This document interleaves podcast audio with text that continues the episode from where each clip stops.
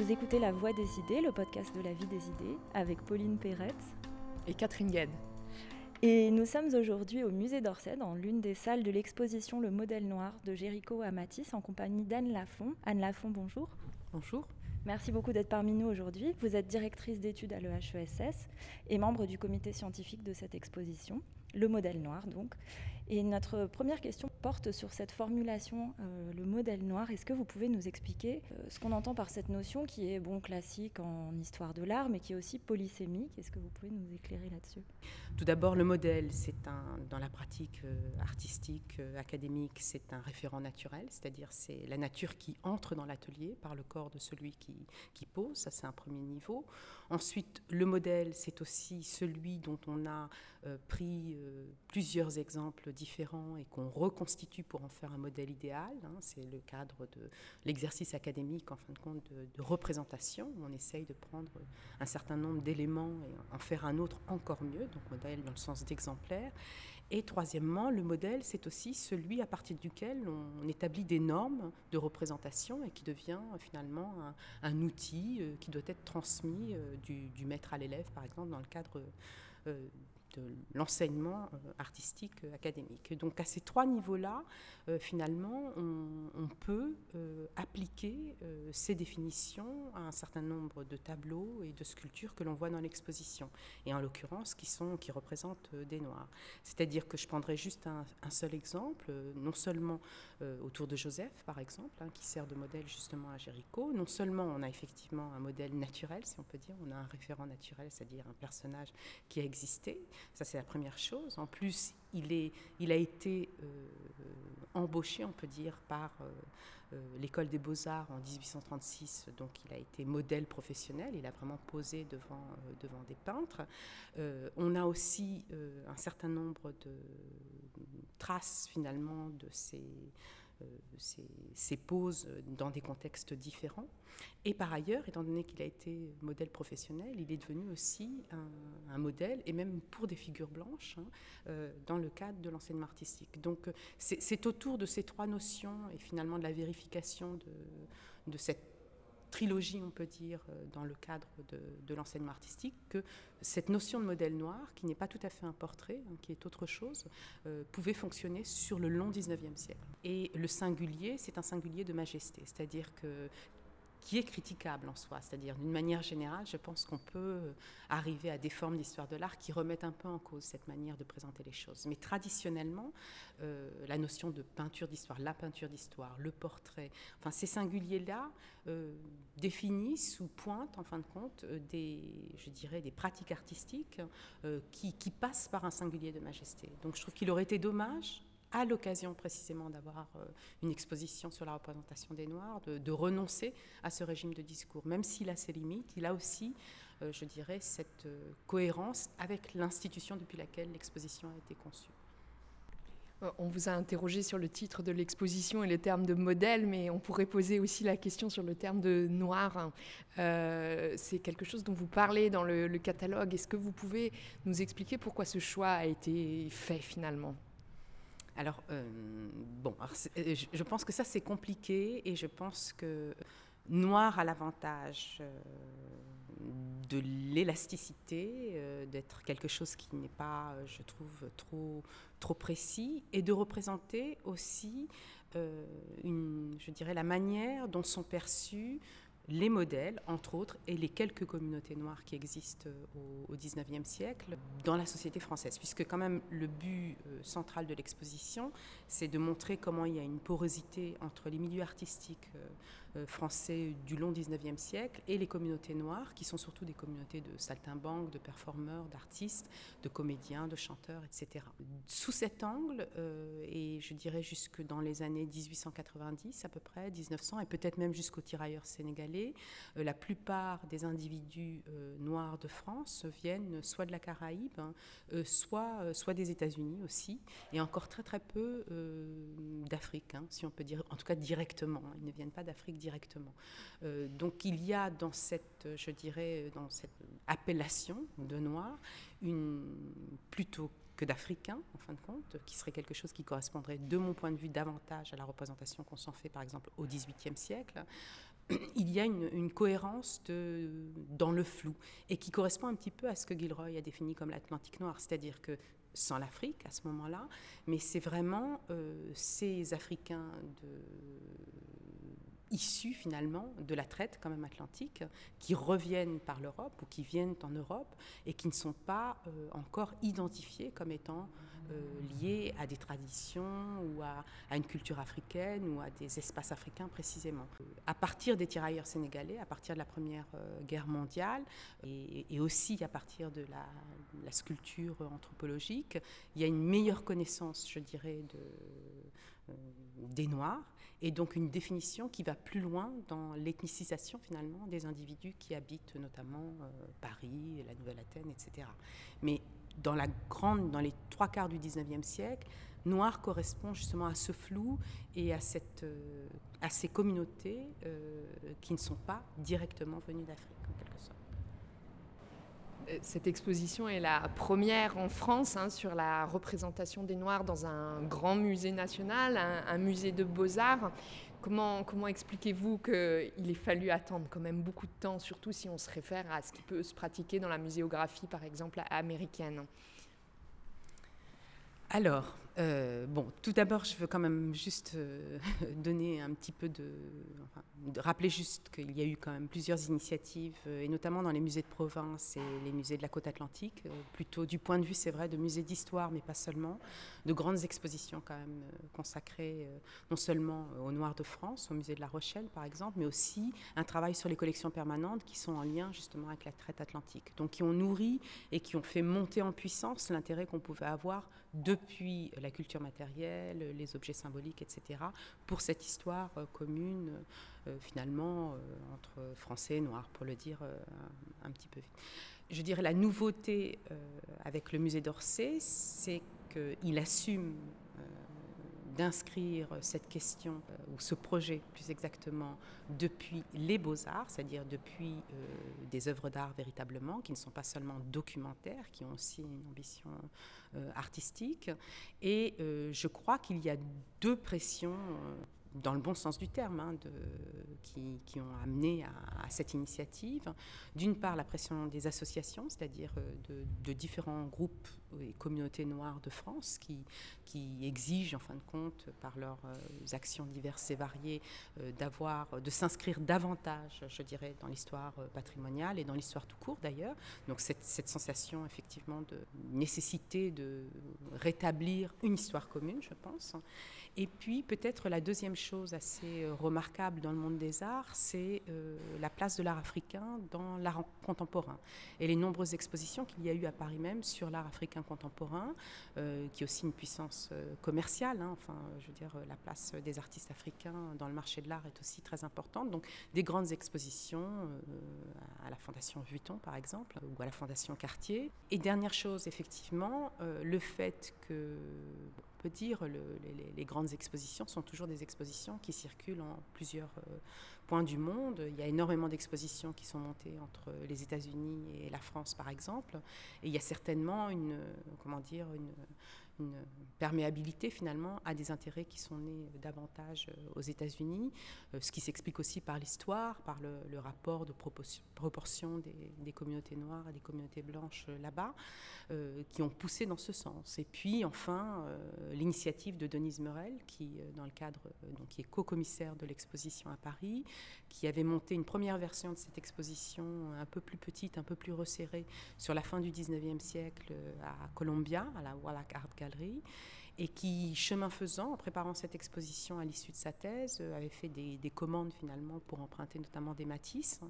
et euh, qui a, euh, par ce biais-là, finalement, sensibilisé à ce projet les conservateurs français. Alors justement, vous avez choisi ces bornes chronologiques plus larges, puisque l'exposition commence en 1794, la première abolition de l'esclavage, et dure jusque dans les années 40, il me semble. Est-ce que vous pouvez me parler du choix de ces bornes chronologiques et on se demandait aussi si euh, ces, bornes chronologiques qui sont politiques avant tout correspondent à certaines ruptures dans la représentation. Il y a certainement un, choix euh, chronologique de partir de la première abolition de l'esclavage, qui est certainement, qui a une logique politique, d'histoire politique, mais qui, est aussi, euh, qui a été aussi conditionnée par le fait qu'on a deux œuvres créées dans le cadre de la première abolition de l'esclavage, qui sont tout à fait remarquables. Euh, le, portrait de Jean-Baptiste Bellé, donc premier député noir à la Convention, euh, qui est à l'initiative, mais avec d'autres, mais donc du vote pour la première abolition de, l'esclavage, un grand portrait de Chiroté. Et puis en 1800, donc le, premier était en 1797, et puis en 1800, le portrait de jeune femme noire, donc, euh, dont on connaît désormais l'identité, Madeleine, par Marie-Guillemine Benoît, donc une artiste aussi, une autre élève de David. Donc moi, je vois ça comme un, euh, encore une fois, je, rappelle que cette artiste femme-là euh, n'était par ailleurs pas du tout pro-révolutionnaire, elle a même été plutôt euh, opposée non, seulement à, l'abolition de l'esclavage, c'était quelqu'un qui était favorable aux colonies, mais aussi opposée, je dirais, au mouvement révolutionnaire dans son ensemble. Mais néanmoins, il me semble que l'espace politique créé par la première abolition de l'esclavage, qui dure donc huit ans, 1794 hein, 1802, crée un espace mental et imaginaire où il est rendu possible de faire euh, ces deux portraits tels qu'ils sont, c'est-à-dire qui, qui, tranchent complètement avec tout ce qu'on pouvait connaître avant, euh, tout au long du XVIIIe siècle, qui sont des formes d'aboutissement plastique où euh, l'investissement des modèles et de l'artiste dans une représentation raffinée, digne et comparable à des portraits de d'autres personnes, euh, blanches notamment euh, au même moment, euh, s'avère possible par-delà les intentions des artistes eux-mêmes, par le fait qu'il y a un moment politique qui crée quand même une sorte d'égalité. Donc je, crois que là, on y a tous été sensibles et il nous paraissait louper une période fondamentale de l'histoire politique et de l'histoire formelle, où elles se croisent en tout cas, en n'incluant pas un je dirais, un début de quelque chose euh, en 1800 avec ce portrait de, Madeleine et euh, même s'il est représenté par un, petit dessin, le portrait de Jean-Baptiste Bellé aussi. Vous avez prononcé le, prénom de Madeleine, donc qui a retrouvé, euh, grâce à cette exposition, son identité. Hein. Elle n'est plus ni seulement la femme noire, ni seulement la négresse, elle peinte par, par la femme peintre Benoît. Et c'est un exemple parmi beaucoup d'autres dans cette exposition où beaucoup de tableaux ont été rebaptisés. Et il me semble pour redonner une singularité, une individualité à, à ces personnes, femmes ou hommes, qui ont été, euh, qui ont été peintes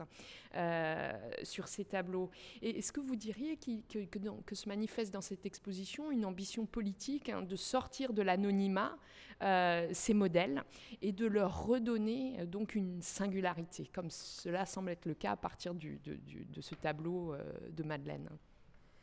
Oui, tout à fait. Alors, euh, je, pense que vous visez tout à fait juste. C'est euh, la véritable ambition euh, de repartir des modèles et d'être capable de les identifier au-delà du fait qu'ils sont noirs. C'est-à-dire de précisément aller à une étape d'individualisation par le fait qu'on nomme qui est très importante et qu'on soit capable aussi de faire l'histoire de, ces, de, ces, de ces personnes, tout simplement. Euh, ambition politique, certainement. Euh, peut-être ça dépend un peu ce qu'on entend par politique. Il me semble que euh, s'il y a un aboutissement politique de l'exposition, ça sera dans les formes de récupération qui seront faites finalement par les visiteurs ou par les chercheurs par la suite. C'est-à-dire qu'elle reste néanmoins dans sa forme, me semble-t-il, encore dans euh, dans un projet, euh, dans un projet euh, singulier, mais qui ne va pas au-delà de, proposer une restitution, c'est-à-dire d'avoir ressaisi des archives, de les mettre en relation avec des objets. Mais je dirais que ce qu'il est à tirer de cette exposition sur un plan politique, euh, plus général, euh, ça reste à faire à l'extérieur de l'exposition ou en écho à l'exposition. Et peut-être d'ailleurs ça n'était pas euh, le projet ou même la mission d'Orsay de le faire au-delà de, présenter un certain nombre de choses. Mais l'ensemble déjà constitue un acte politique dans le, sens que on n'a pas eu avant comment dire, un effet de nombre et de qualité réunis dans un même espace. Et cette question des nouveaux titres qui ont été donnés à, ces œuvres, est-ce qu'elle va avoir des effets durables, par exemple? Est-ce que les musées qui vont récupérer leur, leur, euh, leur peinture vont adopter, vont faire leur ces, nouveaux titres? Ça, ce serait un, des effets durables possibles de l'exposition loin de Paris, loin du musée d'Orsay. Oui, alors euh, je, crois qu'on ne peut pas tirer des conclusions générales, mais ce que je sais, c'est que dans, euh, le travail, je dirais, euh, d'emprunt des œuvres et il y a toujours une forme de négociation sur euh, la manière dont les œuvres peuvent être présentées et, peuvent être aussi euh, nommées précisément. Il y a eu tout un travail de la part de la direction du musée d'Orsay, justement, pour s'entendre avec les propriétaires des œuvres, finalement, pour pouvoir non seulement inscrire l'histoire des titres, hein, c'est-à-dire la manière dont ces œuvres-là ont été nommées, et aussi aller jusqu'à les renommer, le cas échéant, quand on a la documentation suffisante pour le faire. Et je veux dire, ouvrir déjà cette discussion avec les musées, c'est les alerter sur le fait qu'il y a possibilité de réintervenir finalement dans la manière dont on nomme les choses depuis 2019, hein, euh, sans faire fi euh, de l'histoire euh, de ces titres-là. Et je dirais, ce que je sais pour l'instant, c'est qu'un certain nombre d'institutions, d'abord, les institutions prêteuses s'y sont prêtées volontiers justement à cette histoire des titres et éventuellement à leur changement. Et par ailleurs, Orsay a déjà commencé un travail sur ses collections permanentes, c'est-à-dire au-delà de l'exposition, pour essayer de penser justement cette question des intitulés et comment euh, affirmer euh, un point de vue, une médiation finalement par euh, les labellisations qui soient d'aujourd'hui, hein, qui soient raccordées à, aujourd'hui. Alors là, on parle de muséographie, mais il y a un énorme travail d'histoire de l'art en amont de l'exposition, et j'imagine que cette exposition aussi invitera peut-être à travailler euh, l'histoire de l'art dans un certain sens. Est-ce que cette exposition s'inscrit dans un projet plus large de réécriture d'histoire de l'art qui prenne en compte la société à laquelle elle s'adresse et ses préoccupations? Je pense que ça a été majeur dans, l'initiative de, Laurence Descartes, enfin dans, cette initiative euh, de, lancer euh, ce projet. je pense que toute exposition, étrangement, euh, devrait avoir pour but de relancer euh, le questionnaire de l'histoire de l'art. Euh, celle-ci le fait certainement plus qu'une autre. Si on a une exposition monographique sur Manet ou sur Monet, il peut y avoir de nouveaux documents. Je ne sais pas si, si les modalités, le contour de l'histoire de l'art est transformé à chaque fois par ce type d'exposition. Mais là, dans le cadre d'une exposition thématique comme celle-là, qui, qui est qui est poussé quand même, comme je le disais aussi, par euh, un effet, euh, euh, je dirais, de, recomposition de la société française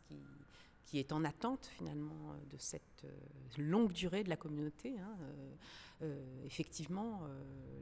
l'histoire de l'art peut se repenser à l'aune de ce projet-là. Cette exposition est la preuve que, tout en restant dans ce qui est spécifique à l'histoire de l'art, c'est-à-dire être capable de être capable de poser des questions générales de société depuis l'œuvre d'art, sa singularité, sa matérialité, etc., et aussi son histoire de, euh, exceptionnelle, puisque c'est un peu comme ça que se fonde l'histoire de l'art, on peut néanmoins rejoindre, je dirais, euh, un horizon d'histoire sociale quand même. Et ça, en tout cas, moi, c'est ce qui m'intéresse beaucoup. Et puisqu'on parle d'histoire de l'art, cette exposition, par son titre, invite aussi à se concentrer sur certains éléments des tableaux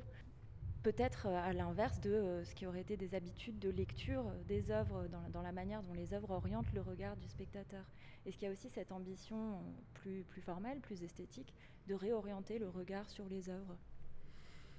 Oui, certainement. Enfin, si on pense juste à la pièce maîtresse de l'exposition, hein, Olympia, mais il y a beaucoup d'autres exemples. Là, peut-être comme on est en juste à l'oral, prenons un exemple qui parle à tout le monde. Euh, donc l'Olympia de Manet est une peinture dont, si tout le monde l'a en tête, dont on sait qu'elle représente donc une femme euh,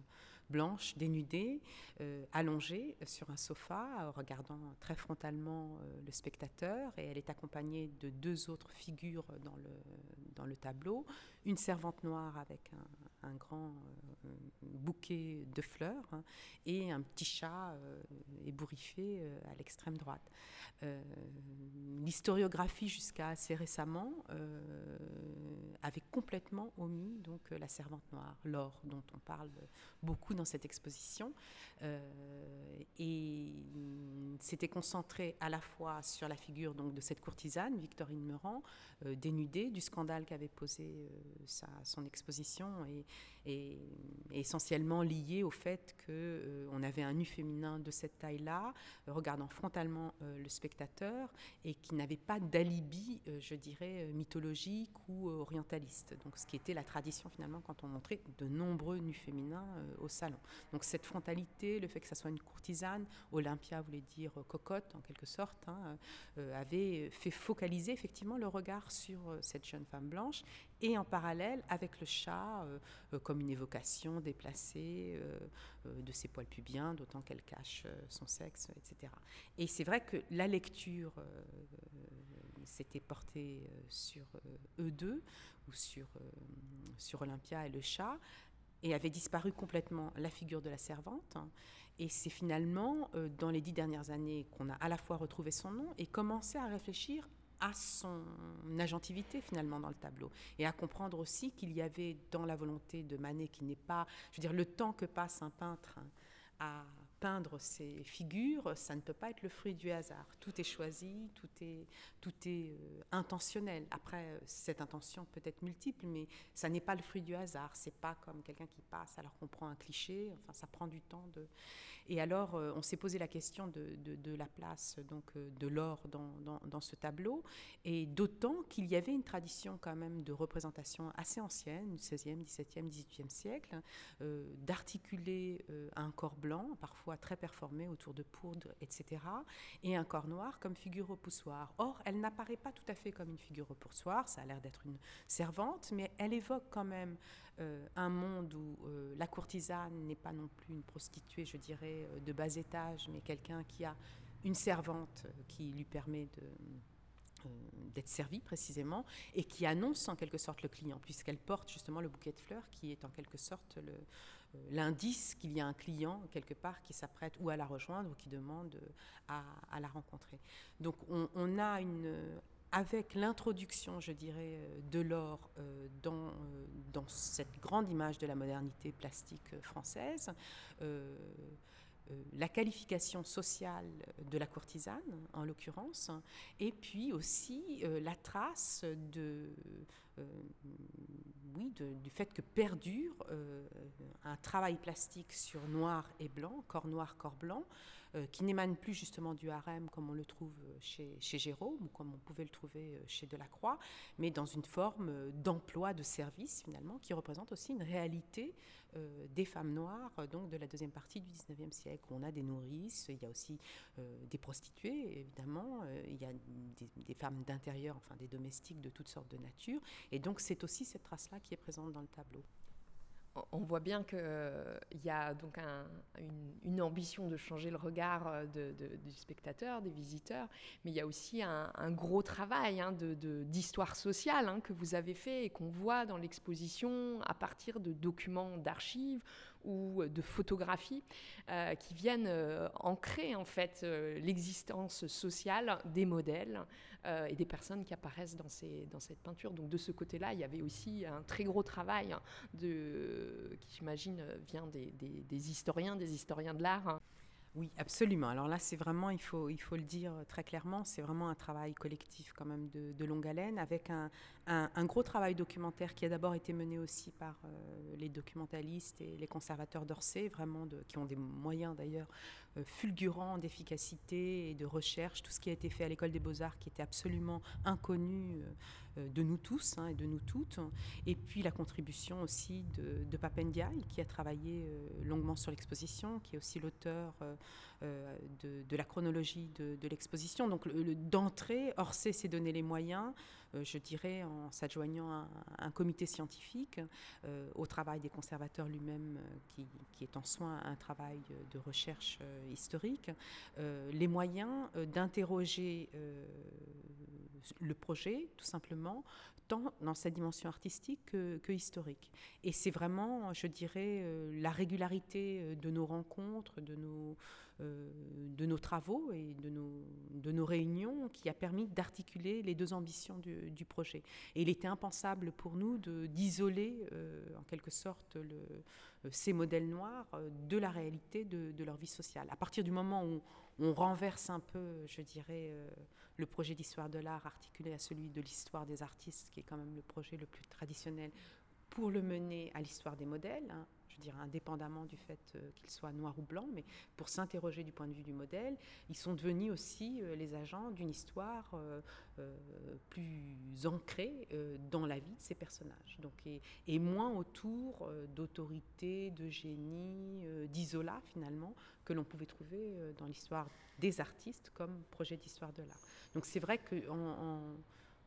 le travail collectif et documentaire et historique d'histoire de l'art, en quelque sorte, euh, a été euh,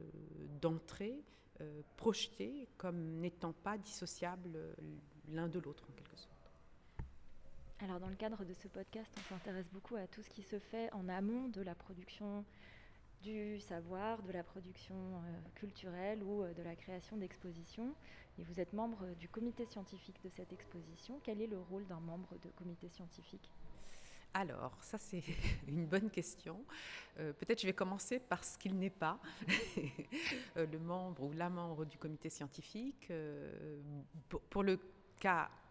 précis et pour le coup que je connais du modèle noir, il y a donc quatre commissaires quatre commissaires d'exposition, pardon, euh, qui sont euh, trois conservateurs d'Orsay, qui ont été choisis en fonction de leur expertise euh, chronologique, en fin de compte. Hein. donc Stéphane Guégan pour la première partie du 19e siècle, Isolde Pludermacher pour la seconde partie du 19e siècle, et Cécile Debré pour le premier 20e siècle. Donc eux couvrent, en fin de compte, toute la durée de l'exposition, si je puis dire, et en en amont, euh, bien évidemment, Denise Murel, qui était donc à l'initiative du projet, qui était aussi la commissaire de la version américaine, euh, est,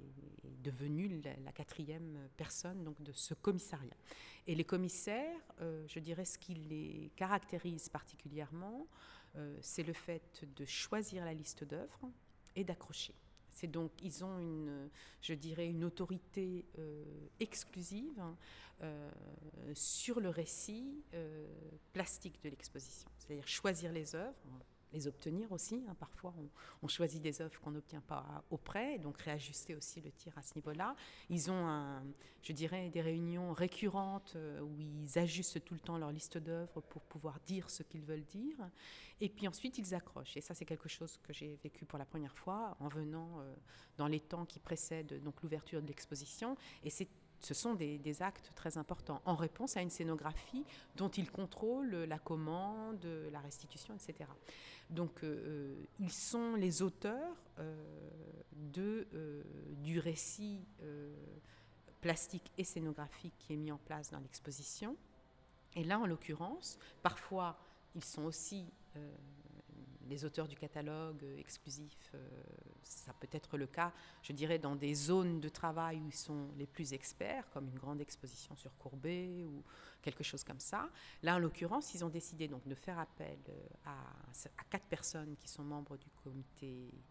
du conseil scientifique, je vais y arriver. Donc, euh, David Beinman, qui est un professeur euh, de University College London, mais qui a beaucoup travaillé sur cette grande série de publications, L'image du noir, qui est maintenant reprise par euh, Harvard University. Anne Igonet, qui est professeure d'histoire de l'art du 19e siècle à Barnard College, à Columbia, à New York, qui était aussi la directrice de thèse de Denise Morel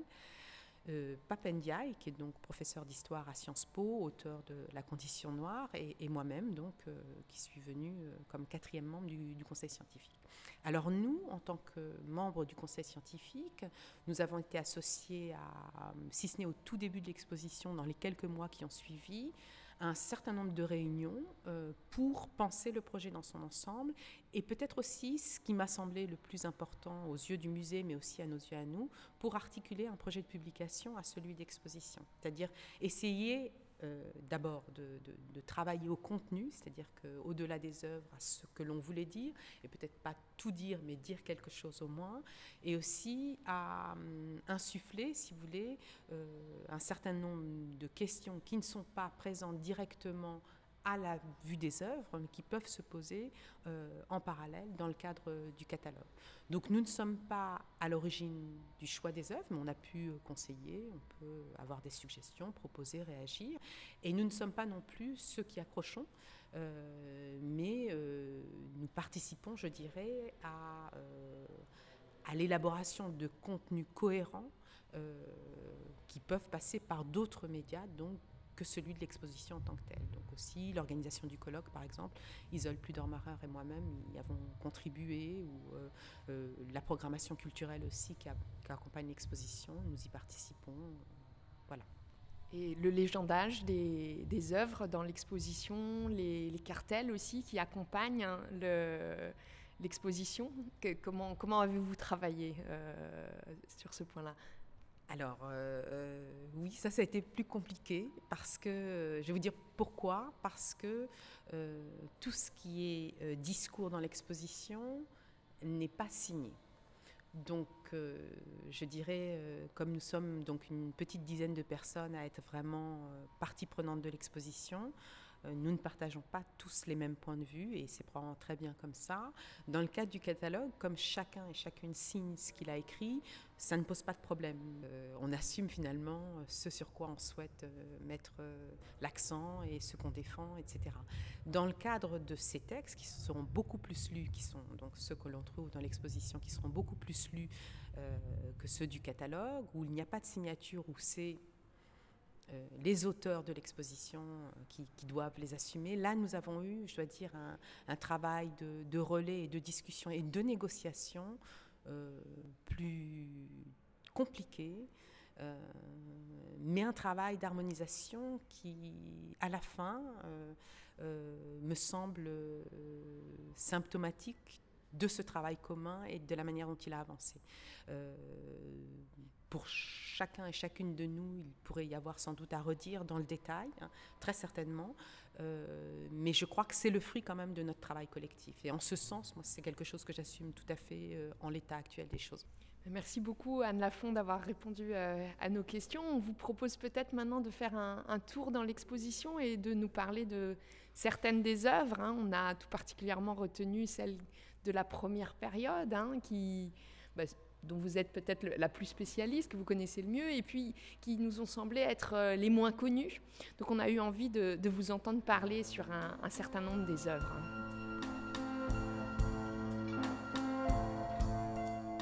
Donc là, nous sommes euh, dans la deuxième salle de l'exposition devant une œuvre de Théodore Chasserio qui s'appelle Étude d'après le modèle Joseph. Il s'agit d'une étude qui a des fins. Euh, ensuite, c'est pas l'œuvre finale, c'est un travail en cours. Oui, tout à fait. C'est un, tableau, c'est-à-dire c'est une esquisse peinte, effectivement, euh, qui est tout à fait euh, intéressante parce qu'elle euh, représente donc un, homme noir sur une forme de diagonale qui est en train manifestement de tomber d'un rocher. Et euh, l'artiste, donc euh, Chasserio, a introduit des études de main dans le bas du tableau, donc sur un fond bleu qui représente vraisemblablement euh, le ciel. Et ce, cette esquisse, donc on dit un tableau parce que désormais il a un cadre, mais en fait au départ effectivement c'est une esquisse, répond à une commande de Ingres, donc qui est le maître de, de Chasserio, qui était l'un des, électeurs finalement de Joseph, le modèle que l'on peut voir, modèle noir que l'on peut voir dans le tableau, au moment de son élection à l'Académie, enfin à l'École des Beaux-Arts euh, de Paris. Ingres part ensuite euh, à la Villa Médicis, où il devient directeur de l'Académie de France à Rome, et il a le projet de peindre un tableau euh, montrant la chute de Satan. Et dans ce projet-là, il s'imagine que le modèle Joseph, qu'il connaît donc parce qu'il a participé à son élection, pourrait euh, se prêter à la pose et finalement à l'incarnation donc de, du démon, donc euh, de Satan. Ingres, qui, connaît aussi Joseph parce qu'il a été euh, celui qui a posé pour le, radeau de la Méduse de Jéricho, donc qui était un peu cette figure à la tête de la pyramide du, radeau de la Méduse qui, sauve en quelque sorte cette embarcation de, fortune, décide lui, à l'inverse, de mettre donc Joseph au service de l'incarnation du mal. Et il y a deux, euh, deux étapes dans le projet euh. La première, de commander à euh, qui est lui-même ce qu'on appelle alors un octavon, c'est-à-dire originaire d'Haïti, mais dans une moindre mesure que Joseph d'origine noire, et de demander à Chasserio, qui est aussi son élève peintre, de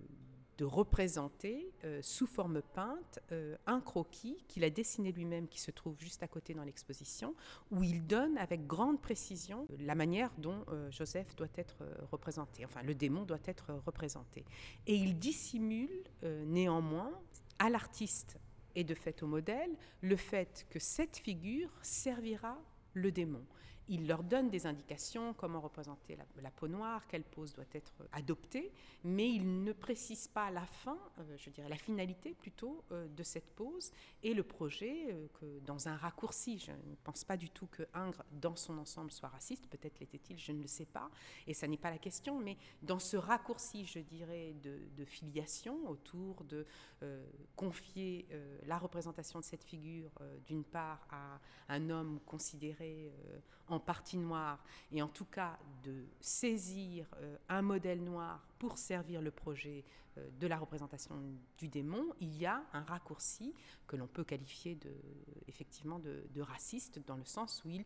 euh, articule finalement la nature ou la biologie ou l'anatomie à une considération morale. Et c'est intéressant de voir ça, et c'est intéressant aussi que Ingres semble en avoir conscience, puisqu'il dissimule finalement euh, à l'acteur, à l'artiste lui-même, à celui qui est sa main, donc euh, le projet euh, final du, tableau. Alors ce qui est encore plus intéressant peut-être, c'est que le projet ne sera jamais finalisé, on reste face à ce tableau où, à mon goût, en tout cas dans mon interprétation des choses, effectivement, il y a un défi de la part euh, du visage de Joseph qui est tourné euh, vers le haut, et euh, le fait qu'il y ait un défi, on peut dire, par rapport au divin, donc qui est le propre de, la lutte entre le bien et le mal. Mais quand on sait qu'il n'a pas lieu, qu'il est en chute, c'est comme si le projet même, en quelque sorte raciste, encore une fois, de, de ou si on le dit un petit peu de manière rapide, n'aboutit pas lui-même non plus. Nous sommes maintenant devant euh, le châtiment des quatre piquets dans les colonies de, Verdier, une peinture qui représente euh, bah, les conditions euh, inhumaines et les, châtiments qui sont infligés aux esclaves dans les colonies françaises. Je crois qu'on a longtemps pensé que ce tableau décrivait en fait des conditions qui avaient américaines hein, sur des plantations américaines? Oui, alors il y a eu un petit, je dirais, pas un petit incident, mais une euh, mauvaise compréhension des choses euh, au moment justement de l'accrochage et de, la finalisation de l'exposition avec euh, une, supposition que ce type de violence extrême, où on voit effectivement un, jeune, oui, un jeune homme allongé, nu, avec quatre piquets qui tiennent ses membres et dont le commandeur lui-même noir est en train de lui infliger des coups de fouet, euh, que ce type de, euh, violence euh, n'avait été exercé que dans le, cadre des colonies américaines ou même des États-Unis, ensuite encore esclavagistes. En fait, il s'avère que l'on peut retrouver ce type de, de violence extrême dans les colonies françaises elles aussi, et que Verdier ne faisait pas, l'artiste donc, ne faisait pas un écart ou un rapprochement inopiné en prêtant cela finalement aux colonies françaises. Alors c'est un tableau euh, sur lequel nous avons eu aussi beaucoup de discussions dans le cadre de la conception de, l'exposition, puisque un certain nombre d'entre nous, euh, dont je ne fais pas partie d'ailleurs, euh, estimaient que ce type de violence, aussi crue ou aussi crûment représentée, ne devait pas apparaître dans le cadre d'une exposition qui voulait mettre l'accent sur les beaux-arts et plutôt sur la relation entre l'artiste et son modèle ou sa modèle ou encore ses modèles. Et qu'il y avait là quelque chose de, dissonant et d'insupportable à regarder. Bon, moi je suis d'un avis euh, contraire, et puis visiblement, enfin, la discussion s'est engagée, on a, on a décidé donc de, l'exposer. Autant je, crois qu'il faut rester euh, concentré sur un projet d'exposition, c'est-à-dire ne pas avoir la tentation de tout montrer, autant montrer ce tableau-là, ça permet quand même euh, d'équilibrer, je dirais, le, parcours de l'exposition, qui serait peut-être un peu trop enchanteur si on n'avait absolument aucun euh, contrepoint euh, réaliste euh, dans la mesure du possible de ce qu'était aussi quand même cette France du 19e siècle dans le cadre de ces plantations coloniales. Ce que je trouve tout à fait intéressant dans le cadre de ce tableau-là, on voit donc cette scène, cet homme au sol qui n'est pas encore, qui n'a vraisemblablement pas encore subi de fouet, en tout cas il n'y en a pas de traces sur son corps, mais il a déjà le corps complètement crispé par la peur et le visage effrayé. On a aussi un élan remarquable de celui qui va infliger le, coup de fouet. Et on voit se dessiner dans cette composition finalement euh, toutes les, positions instables moralement euh, des Noirs dans le cadre de la vie de plantation. C'est-à-dire que le maître ou le contremaître, en tout cas euh, l'homme blanc qui se trouve sur la gauche est dans une position de décontraction, il est en train de fumer, il assiste avec dans une, pose un peu désabusée à la scène qui est en train de se dérouler devant lui. Et on voit que le blanc a délégué au noir, à un autre noir, euh, le fait d'infliger la souffrance euh, et, les coups de fouet. Comme si en créant finalement euh, des,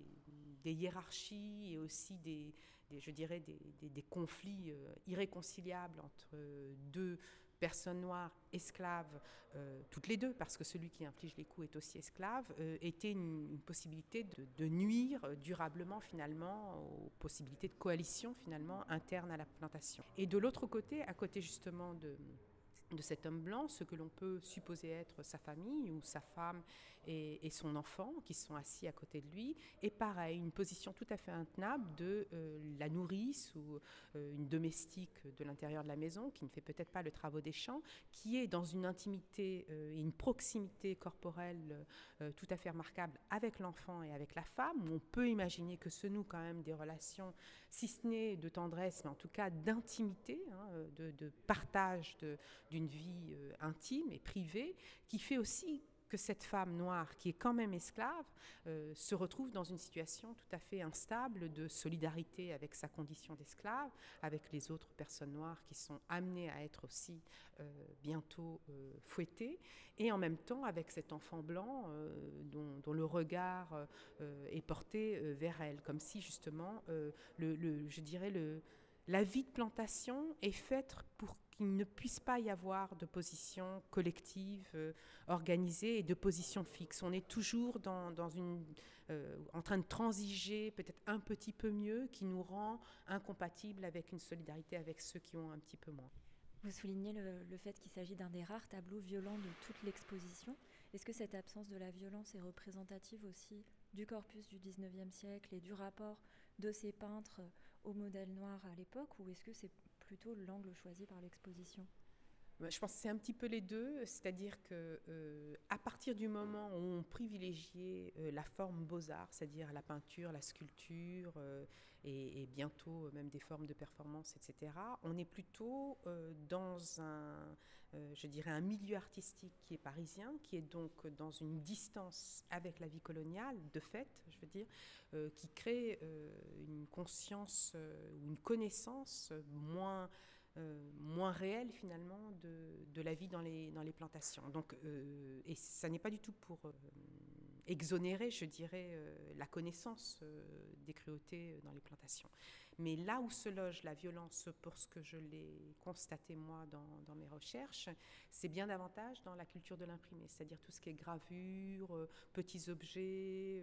donc finalement, si on avait fait une exposition davantage documentaire et historique dans le sens de vouloir montrer ce qui se passait dans, euh, dans les colonies notamment, à ce moment-là, on aurait eu un matériel euh, à, exposer. Mais le parti pris euh, de mettre en valeur la relation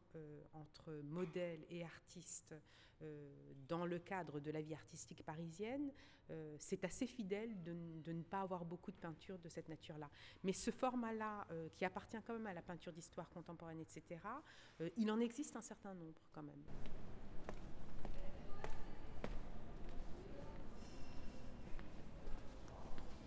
Alors là, nous nous trouvons euh, devant la série de, bustes euh, de l'exposition, dont trois sont de Charles Cordier et deux autres de Ward. Alors ce qui est intéressant, c'est euh, qu'il y a manifestement, je dirais, une curiosité anthropologique qui s'est installée dans la représentation de, ces cinq personnes, on peut dire. Euh, c'est-à-dire qu'on sent que ce qui traverse aussi le travail euh, des artistes, voire des cordiers, c'est aussi celui qui a animé depuis la première euh, société d'anthropologie de Paris, qui est la Société des observateurs de l'homme, en 1799, une curiosité anthropologique qui passe à la fois par l'anthropologie physique, qui est peut-être un peu moins visible dans le cadre de cette série de bustes, mais aussi par l'anthropologie culturelle, qui se manifeste surtout ici par un certain nombre d'attributs, euh, que ce soit les coiffures, que ce soit les bijoux, boucles d'oreilles, colliers, et que ce soit aussi euh, la manière dont euh, les drapés ou les turbans sont représentés par le marbre chez Cordier. Donc on a un mouvement, je dirais, de connaissance qui, qui, qui, qui, vient de la première partie du, du 19e siècle. Mais c'est vrai que Cordier réussit à récupérer euh, ce qui, dans un premier temps, était une forme d'organisation euh, classificatoire et souvent hiérarchique euh, des différentes populations, enfin des races entre elles, vers quelque chose qui passe plus par une volonté qui n'est pas étrangère d'ailleurs au projet colonial aussi de la France, c'est-à-dire d'aller au-delà de la représentation d'un type, d'une race, avec un grand ensemble qui serait celui soit de la race noire, soit de l'africain, mais bien d'aller jusqu'à euh, la définition plastiquement euh, de, communautés ethniques plus euh, locales. Et on a, dans ce sens, un portrait d'un homme venant du Soudan, un portrait d'une femme venant des colonies, où précisément, si l'ensemble donne l'impression l'impression pardon, de représenter des Noirs au sens large. Finalement, quand on s'approche, on a un des individus, euh, parce qu'on a tout à fait le sentiment qu'ils sont habités d'expressions euh, personnelles hein, euh, au niveau du visage, hein, ce qui est quand même un tour de force incroyable par le biais ou du bronze ou du marbre, etc.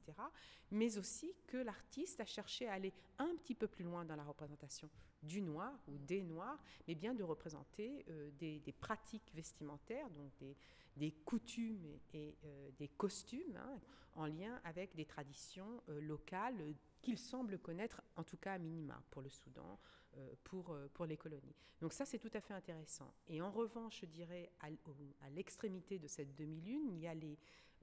sculptures de Ward qui, elles, sont plus liées à une forme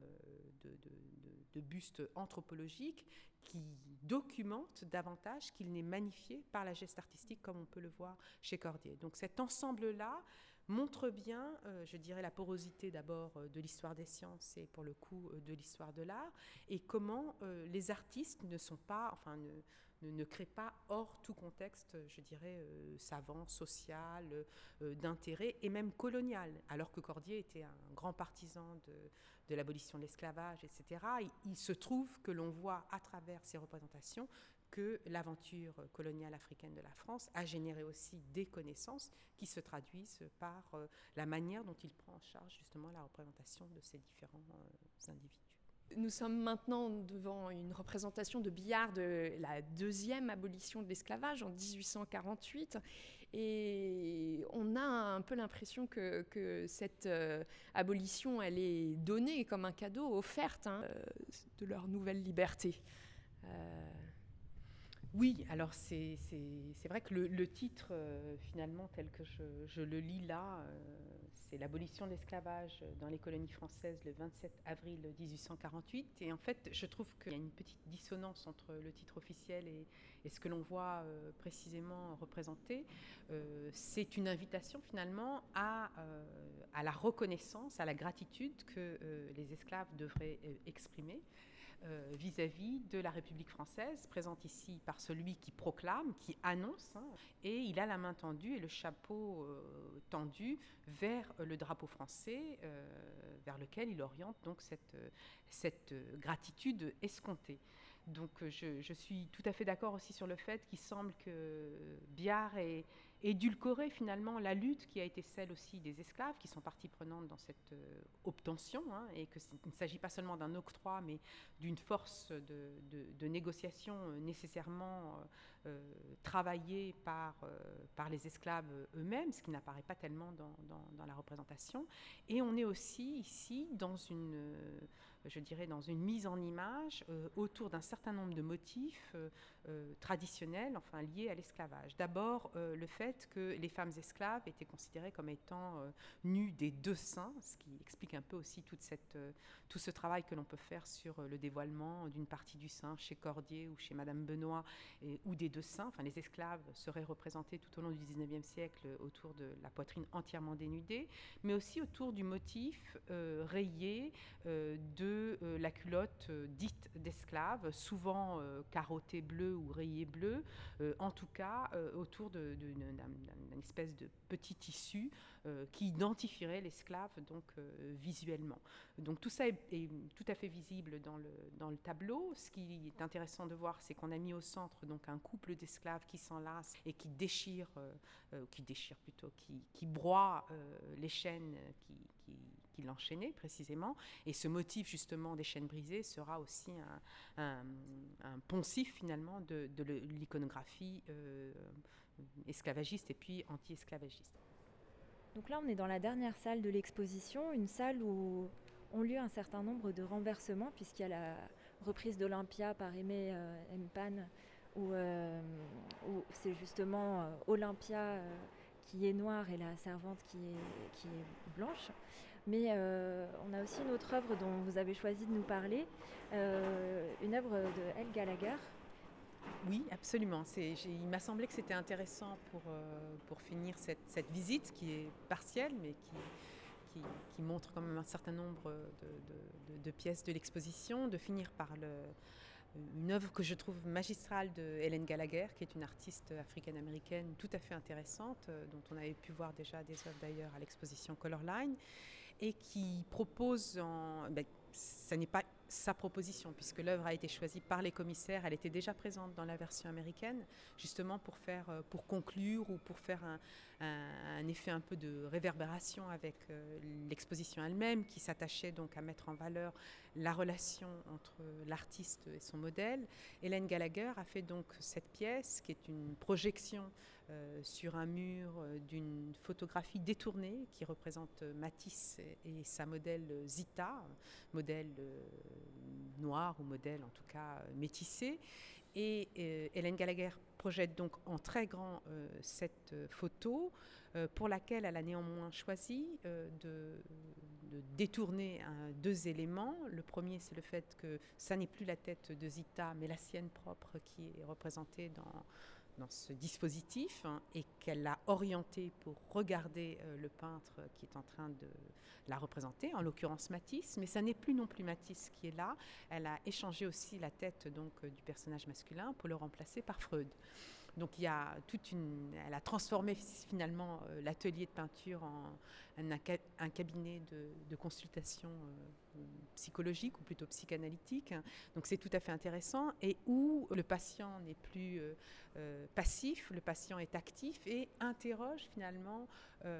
l'artiste démiurge psychanalyste qui se trouve face à elle. Et bon, il y a ces détournements sont d'une part euh, très nuancé. On peut très bien passer devant euh, la photographie projetée sans s'en rendre compte. Et d'autre part, euh, je trouve très, très au fait de ce que c'est précisément un atelier d'artiste et de ce qui se noue entre l'artiste et son modèle. elle le sait d'autant mieux qu'elle est elle-même évidemment artiste. Et c'est d'autant plus intéressant qu'elle a introduit en, je dirais, en relief, on peut dire, dans, cette, dans ce dispositif de projection et de détournement, euh, un ensemble, et ça c'est le travail très fin, très plastique de, Hélène Gallagher, euh, un ensemble de motifs qui sont visibles dans la photographie originale parce qu'elle représente l'atelier de Matisse où il y a ces tableaux. Et donc ces motifs floraux euh, propres à Matisse ou bien aux étoffes qu'il appréciait particulièrement, et qui l'entouraient, elle les fait ressortir en ayant choisi de les isoler par un système en quelque sorte de pochoir de feuilles d'or. Et donc euh, l'ensemble euh, est à l'image de cet artiste qui pointe euh, des choses typiquement d'histoire de l'art, d'histoire formaliste en quelque sorte, et typiquement de, des relations qui peuvent se nouer au sein du studio par des interventions qu'elle réduit au maximum et qui sont d'une grande à la fois sophistication et efficacité, je dirais. Donc c'est voilà, comme vous le voyez, c'est une artiste que j'aime beaucoup. Et cette figure de Freud ici en fin d'exposition, est-ce qu'elle ne nous invite pas aussi à relire l'exposition comme une forme de psychanalyse de notre regard sur, sur ses œuvres? Ah bah moi je pense que c'est tout à fait ça. Enfin c'est pas un hasard si les commissaires l'ont mise comme ça en, fin de course. Et puis je trouve que c'est une évocation aussi de, de, ce qui se passe dans, dans des lieux clos, de collaboration euh, dont on sait peu de choses finalement parce que comme le, cabinet de consultation, l'atelier d'artistes finalement on a peu de choses qui restent. Euh, parfois quelques photos comme c'est le cas ici entre Matisse et, Zita, mais dont on peut explorer euh, les possibles finalement de la collaboration. Et je trouve aussi ce qui est intéressant c'est que ça pose comme un projet de renverser vraiment une histoire de l'art qui s'intéresserait, qui s'intéresserait à ces, à ces contrepoints et, et, de le poser comme dernière euh, œuvre du parcours, hein, c'est aussi inviter à poursuivre, je dirais, cette, cette recherche euh, du côté de l'histoire des modèles. Merci beaucoup Anne Lafont pour cette formidable visite en votre compagnie. Merci à vous.